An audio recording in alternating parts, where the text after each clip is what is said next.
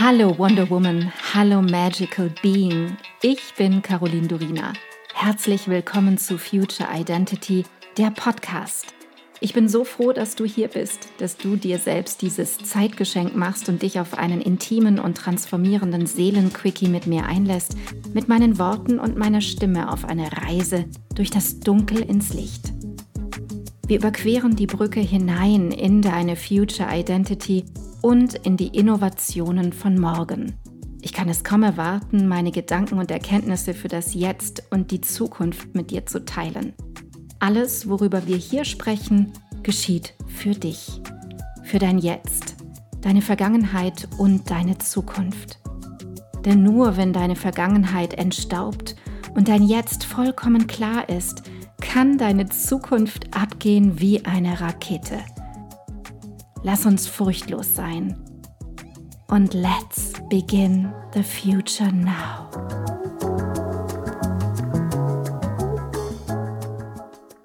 Hallo und herzlich willkommen, Stefan. Ich freue mich so auf diese Folge mit dir gemeinsam. Unser Thema Krypto und die Frage, was ich beim Kauf von Krypto beachten muss und vor allem das Thema Hack.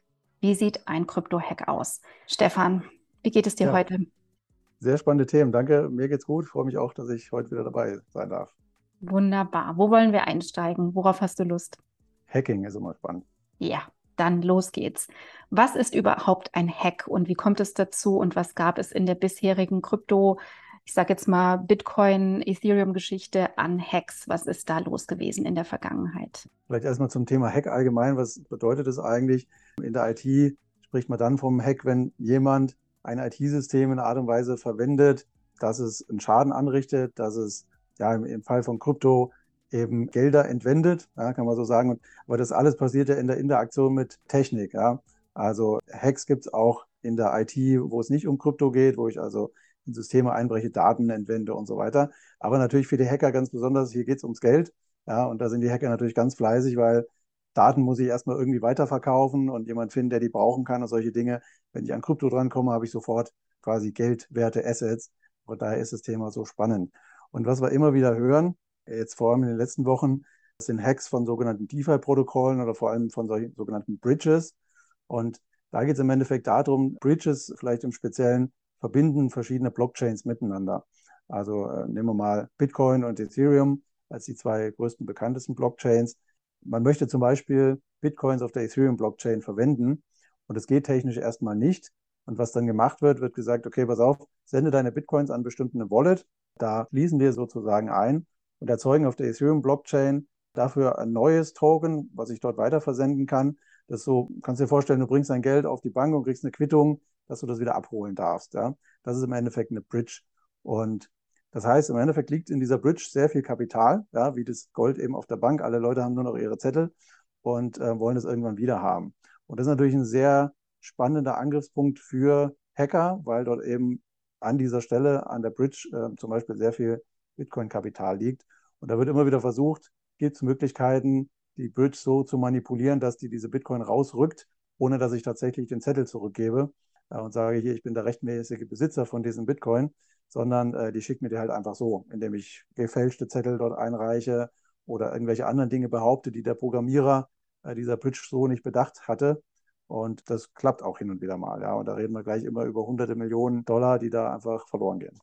Man hat ja in den vergangenen zwei Jahren auch immer wieder von großen Hackerangriffen auf Krypto-Plattformen gehört, wo einfach ein Datenklau stattfand. Was passiert jetzt, wenn so ein Hack auf eine Krypto-Plattform geschieht. Wir haben ja im Prinzip als User keinerlei Sicherheit. Das Geld ist dann weg. Was macht so eine große Krypto-Plattform wie zum Beispiel Crypto.com? Wie gehen die dann vor? Ja, erstmal versuchen sie sich natürlich so gut wie möglich davor zu schützen, aber sie haben im Endeffekt das gleiche Problem, was wir auch haben. Wo packen wir unsere Kryptos hin, damit ihnen niemand so recht einfach in die Finger bekommt, außer wir selber. Wir selber können das relativ einfach tun über ein Hardware-Wallet zum Beispiel. Ledger oder, oder Bitbox zum Beispiel. Sobald ich natürlich eine Plattform habe, wo ich Tausende oder Hunderttausende Nutzer drauf habe, muss das ja ganz anders funktionieren. Da kann nicht jemand ins Bankschließfach laufen und das Hardware-Wallet holen und dann mit der Hand einen PIN eingeben und dem Nutzer das senden. Ja, da habe ich Geschäftsprozesse, Automatisierung und solche Dinge. Und ich kenne das selber aus meinem Alltag in der IT, wo es um Datenschutz geht. Je größer diese Blase wird, wo ich sage, das muss alles irgendwie automatisch gehen und und mit den Kryptoassets äh, technisch interagieren, umso unglaublich exponentiell komplexer wird dieser Schutz. Ja, weil dann brauche ich plötzlich Prozesse, wo ich sage, hier gilt Vier-Augen-Prinzip, das darf kein Mitarbeiter alleine tun. Ja, dann brauche ich wieder einen Prozess, der diesen Prozess überwacht, wo geprüft wird, ob dieses Vier-Augen-Prinzip eingehalten wird, ja oder nein. Deswegen ist auch dieses, ich behalte es bei mir, ist einfach durch diese Einfachheit so viel sicherer, als wenn ich es auf der Börse habe. Selbst das beste Unternehmen, was sich so gut wie es geht schützt, wird niemals so eine Sicherheit erreichen können, wie ich zu Hause mit meinem Ledger in meiner Schublade. Also der, der Schutz wird natürlich, da wird alles für gegeben, weil äh, auch hier gilt, ist der Ruf erst ruiniert. Ja? Wie suche ich eine Börse aus? Ich nehme mal die, wo noch nie irgendwas vorgefallen ist, weil ich einfach da davon ausgehe, äh, die haben es im Griff. Ja? Und was passiert bei so einem Hack? Ja, im Endeffekt räumt irgendjemand durch irgendwelche Tricksereien oder technische Schwachstellen, Ausnutzung die Wallets von der Börse leer. Und je nachdem, wie viel das jetzt ist, also wenn es eine große Börse ist, dann wird die mit einem Schaden von 50 Millionen oder sowas umgehen können. Ja, äh, die machen ja auch Gewinne und werden das ausgleichen und werden, um ihren Ruf zu retten, natürlich sagen, ähm, wir springen da ein, ihr kriegt das Geld zurück, alles gut. Ja, aber wenn natürlich so viel abhanden kommt, dass die dann einfach insolvent sind, dann gucken wir halt als Nutzer in die Röhre und kriegen vielleicht einen kleinen Teil nochmal zurück und das war's. Ja. So sieht es wirklich aus und es ist auch tatsächlich schon vorgekommen. Was ich wahrnehme in der letzten Zeit ist eine ganz große Verunsicherung, auch durch den, ich nenne es jetzt mal großen Krypto-Crash, der stattfand in diesem Jahr, im Jahr 2022. Und was ich auch wahrnehme, ist neben der Verunsicherung einfach das Thema Angst. Das aktuelle Zeitgeschehen macht den Menschen Angst, auch finanzielle Angst, e-, Existenzangst. Und dann ist immer wieder die Frage im Raum, lohnt es sich denn überhaupt jetzt zu kaufen? Macht es Sinn? Stürzt der Bitcoin zum Beispiel nicht noch mehr ab? Wird es in ein paar Jahren diese Technologie gar nicht mehr geben, weil es vielleicht gar nicht mehr möglich ist?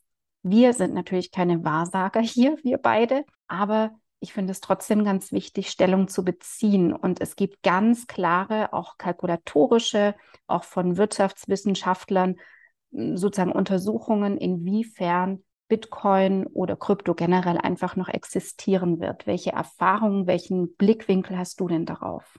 Das werde ich natürlich auch viel gefragt, jetzt äh, auf Instagram zum Beispiel, dass die Leute sagen, was, wie schätzt du das denn ein und soll ich jetzt kaufen und, und wie viel von meinem Vermögen und solche Fragen. Und da finde ich es ganz wichtig, generell beim Thema Finanzen ist was für mich, was jeder, finde ich, selber in die Hand nehmen muss, in dem Sinne, dass er selber seine Entscheidung treffen kann. Deswegen gebe ich da auch nie Ratschläge, sondern mein Ratschlag ist dann immer, wie viel du kaufen sollst. Das weißt du dann, wenn du dich so lange damit beschäftigt hast, dass du das Gefühl hast, jetzt weißt du es und dann ist auch der richtige Zeitpunkt zum Kaufen, weil das kommt mit dem Verständnis. Also einfach reinzuspringen und zu sagen, alle reden über Bitcoin, ich kaufe jetzt Bitcoin oder Ethereum oder was auch immer, welchen Coin.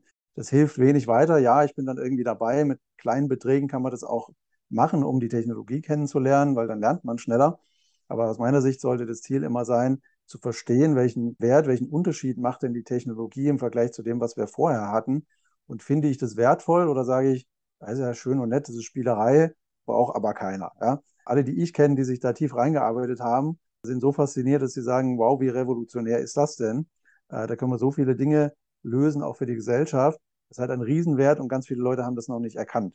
So sehe ich das auch und deswegen glaube ich dran und deswegen ist mir auch egal, ob der Bitcoin heute 20.000, morgen 10.000, morgen übermorgen 50.000 wert ist. Ich bin mir relativ sicher, dass er in zehn Jahren viel, viel mehr wert ist oder sagen wir, der Preis viel höher ist. Hängt natürlich auch von der gesamten Wirtschaftssituation ab. Es wird ja oft mit so einem, so einem digitalen Gold verglichen. Und einfach von den Eigenschaften her ist dieser Vergleich auch gut, es ist begrenzt und all diese Dinge. Man kann es nicht beliebig erzeugen, ist auch bei Gold so. Aber diesen, diesen Inflationsschutz, den Gold ja hat, den hat Bitcoin Stand heute noch nicht, weil einfach dieses Vertrauen noch nicht da ist. Die Leute sagen ja nicht, oh, jetzt kommt die große Krise, ich kaufe jetzt Bitcoin. Die sagen, ich kaufe jetzt Gold, ähm, weil Bitcoin noch nicht diesen, sagen wir mal, Track Record hat, über viele Jahre dieser Werterhalt gewesen zu sein, ähm, sondern im Moment sind viele Leute einfach wegen der Spekulation drin und sagen, okay, ich will jetzt aus 1,10 Euro machen äh, und irgendein Mist hat nicht geklappt. Ich habe die Technologie gar nicht so richtig verstanden. Irgendwie haben alle gesagt, Bitcoin ist toll, ich habe es gekauft. Jetzt ist es 50 Prozent im Minus, gehe wieder raus. Ja, ich habe jetzt viel verloren, ich gehe wieder raus. Und äh, solange diese Leute noch einen Großteil ausmachen von den Käufern, äh, wird auch der Preis weiterhin sehr volatil bleiben, rauf runtergehen. Und äh, das ist aber nicht das, warum ich da drin bin, ja, sondern ich glaube eben langfristig an die Technologie und dass die Technologie ähnlich wie das Internet und Telefon sich über die nächsten 10, 20 Jahre massiv durchsetzen wird und auf dem Weg dahin geht es sicher noch viele Male ganz rauf und ganz runter. Und das beunruhigt mich aber nicht, ja, weil ich eben diesen langfristigen Blick habe.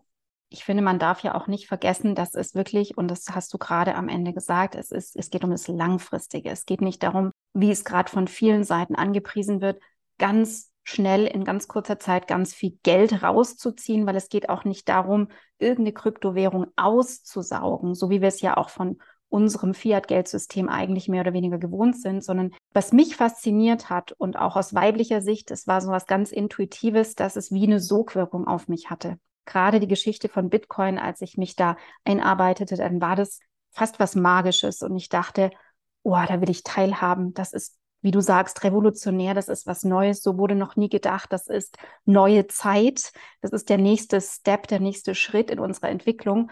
Und ganz viel hat auch damit zu tun, dass man sich damit auseinandersetzt. Und was ich auch noch ganz spannend finde, weil ich das vorhin ansprach mit der Angst. Mir gibt es ein Gefühl, auch wenn es für manche vielleicht paradox klingen mag, mir gibt es ein Gefühl, ein gutes Gefühl, ein Gefühl der Sicherheit, wenn ich in Bitcoin investiere. Es ist wirklich so ein Gefühl von, da gibt es noch was anderes. Ich muss mich nicht nur auf dieses System verlassen. Das wurde mir irgendwann klar und ich fand es total spannend, diesen Aspekt. Kann ich total Sorry. nachvollziehen, ja. Also wenn ich so überlege, was, was ist für mich so der, der magischste Moment? Impulsiv hätte ich vielleicht gesagt, ja, der Moment, wo ich die 100 Euro, die ich damals gekauft habe, für 10.000 Euro verkaufen kann, ja.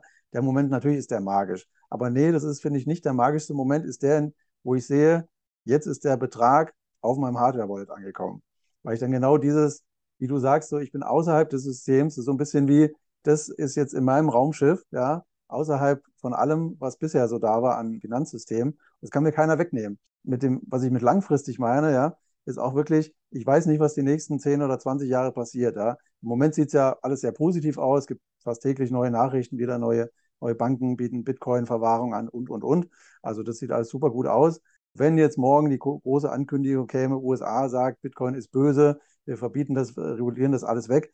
Ähm, sie können das natürlich machen, sie können das Netzwerk können sie nicht zerstören, ja, das wird bleiben. Und im Worst Case, okay, dauert es halt vielleicht 30 oder 50 Jahre, aber ich bin mir sicher, auf lange Zeit gesehen, und, und da rede ich wirklich über, sagen wir mal, 100 oder 200 Jahre, wird sich das durchsetzen. Ja.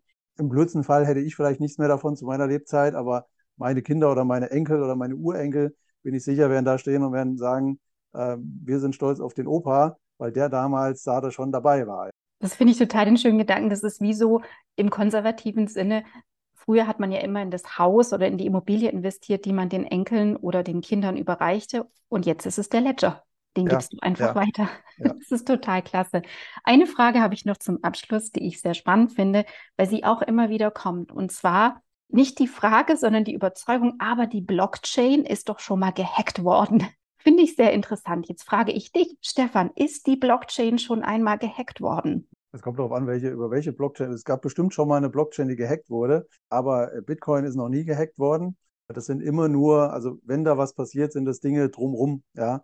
Also wo irgendeine Plattform wie die Börse zum Beispiel äh, Gelder verloren haben. Aber es ist noch nie jemandem gelungen, sozusagen wirklich, wenn ich jetzt nichts von dir weiß, dass ich einfach hergehe und dir diese Coins aus diesem virtuellen Schließfach rausnehme, äh, das gab es noch nie. Nee. Es gab mal, war das 2013 oder so um den Dreh, jetzt nicht sicher auf welchem Jahr, da gab es einen Fehler in der Bitcoin-Software, der dazu führte, dass jemand sich mehr Bitcoins erzeugen konnte, als es eigentlich gedacht war. Das ist aber mit der mir einzig bekannte Fall seitdem, äh, dass irgendwas mit der Blockchain tatsächlich gewesen wäre. Ne? Äh, man muss aber dazu sagen, es gibt ja auch die Bitcoin-Maximalisten, die sagen, ähm, Sparen in Bitcoin ist sicher. Ja? Also da kann sozusagen nichts schiefgehen. Bitcoin ist Software, ja. Und in Software kann es immer Fehler geben. Bei einer komplexeren Software kann ich nie nachweisen, dass die fehlerfrei ist. Und auch diesen Nachweis gibt es für Bitcoin nicht als Software, die ja die Blockchain im Endeffekt betreibt. Ja, von daher, Restrisiko gibt es immer irgendwo. Aber, und das ist vielleicht nochmal ein Thema für eine ganz eigene Podcast-Folge, aber ich habe immer die Möglichkeit, solche Fehler zu korrigieren und auch die, die Auswirkungen, die das dann hatte, möglicherweise, dass jemand irgendwas sich genommen hat oder sich mehr erzeugt hat als gedacht, auch die kann ich wieder korrigieren. Also das System lebt ja weiter. Das ist jetzt nicht in Stein gemeißelt und wenn da einen Fehler gibt, dann haben wir Pech gehabt, sondern das System lebt weiter und es werden die Sachen verändert und hinzugefügt, bei der sich der Großteil dieser Community, der Bitcoin, des Bitcoin-Netzwerkes eben einig sind, dass das einen Mehrwert hat. Und bei so einem Fehler wäre das relativ klar, dass alle sagen, der Fehler muss weg und die Konsequenz auch und dann korrigieren wir das eben. Weißt du, was ich daran total spannend finde? Dass ein System, ein IT-System auch nicht perfekt ist. Der Mensch ist nicht perfekt und das, was er erzeugt, ist auch nicht perfekt. Das ja. heißt, es ist völlig in Ordnung, dass wir unperfekt sind. Und genau ja. mit den Worten möchte ich heute enden. Ich danke dir so sehr für diesen Einblick, für deine Betrachtungsweise und wir sehen uns bald wieder und wir hören uns bald Fall. wieder. Ja, mhm. freue mich. Danke dir. Danke. Ich danke dir so sehr, dass du heute deine kostbare Zeit, deine Aufmerksamkeit und deine Liebe zum Leben mit mir geteilt hast. Ich hoffe, ich konnte dich auf deinem Weg zu deinem wundervollsten Ich in der Zukunft inspirieren. Vergiss nicht, einen Blick in die Show Notes zu werfen. Dort findest du alle wichtigen Informationen und Links. Wenn du jetzt erfüllt in deinen Tag gehst, dann danke ich dir, wenn du diesen Podcast einer Freundin oder Bekannten weiterempfiehlst und du mir Feedback gibst – Hinterlasse super gerne deine Meinung und teile deine Gedanken mit mir, was mit dir am meisten in Resonanz gegangen ist und was nicht. Entweder direkt hier unterhalb bei iTunes oder schreib mir auch gerne unter meinem Podcast-Post auf Instagram unter Miss Caroline Durina. Ich freue mich immer riesig, eure Kommentare zu lesen. Wenn du mehr über mich wissen möchtest, dann komm rüber auf meine Webseite carolindurina.com. Dort bekommst du alle Informationen zur Kreation deiner Future Identity, zu meinen Kursen und meinem Mentoring-Angebot und da gibt es auch den Future Identity Mitgliederbereich. Wenn dich genau dieses Thema packt, du in dir und in dieser Welt wirklich etwas bewegen möchtest mit anderen Menschen zusammen, dann sei willkommen beim Future Me Membership – der Liga der Zukunft. Alle Links dazu findest du in den Show Notes. Vielen Dank für dich. Vielen Dank, dass du heute dabei warst. Und noch eine kleine Erinnerung zum Schluss. Du bist zu Hause in dir. Du bist in Sicherheit und du bist bedingungslos geliebt jederzeit. Hier und jetzt. Und nun geh in deinen grandiosen Tag und erschaffe die Magie deiner Zukunft. Love and Light, Caroline.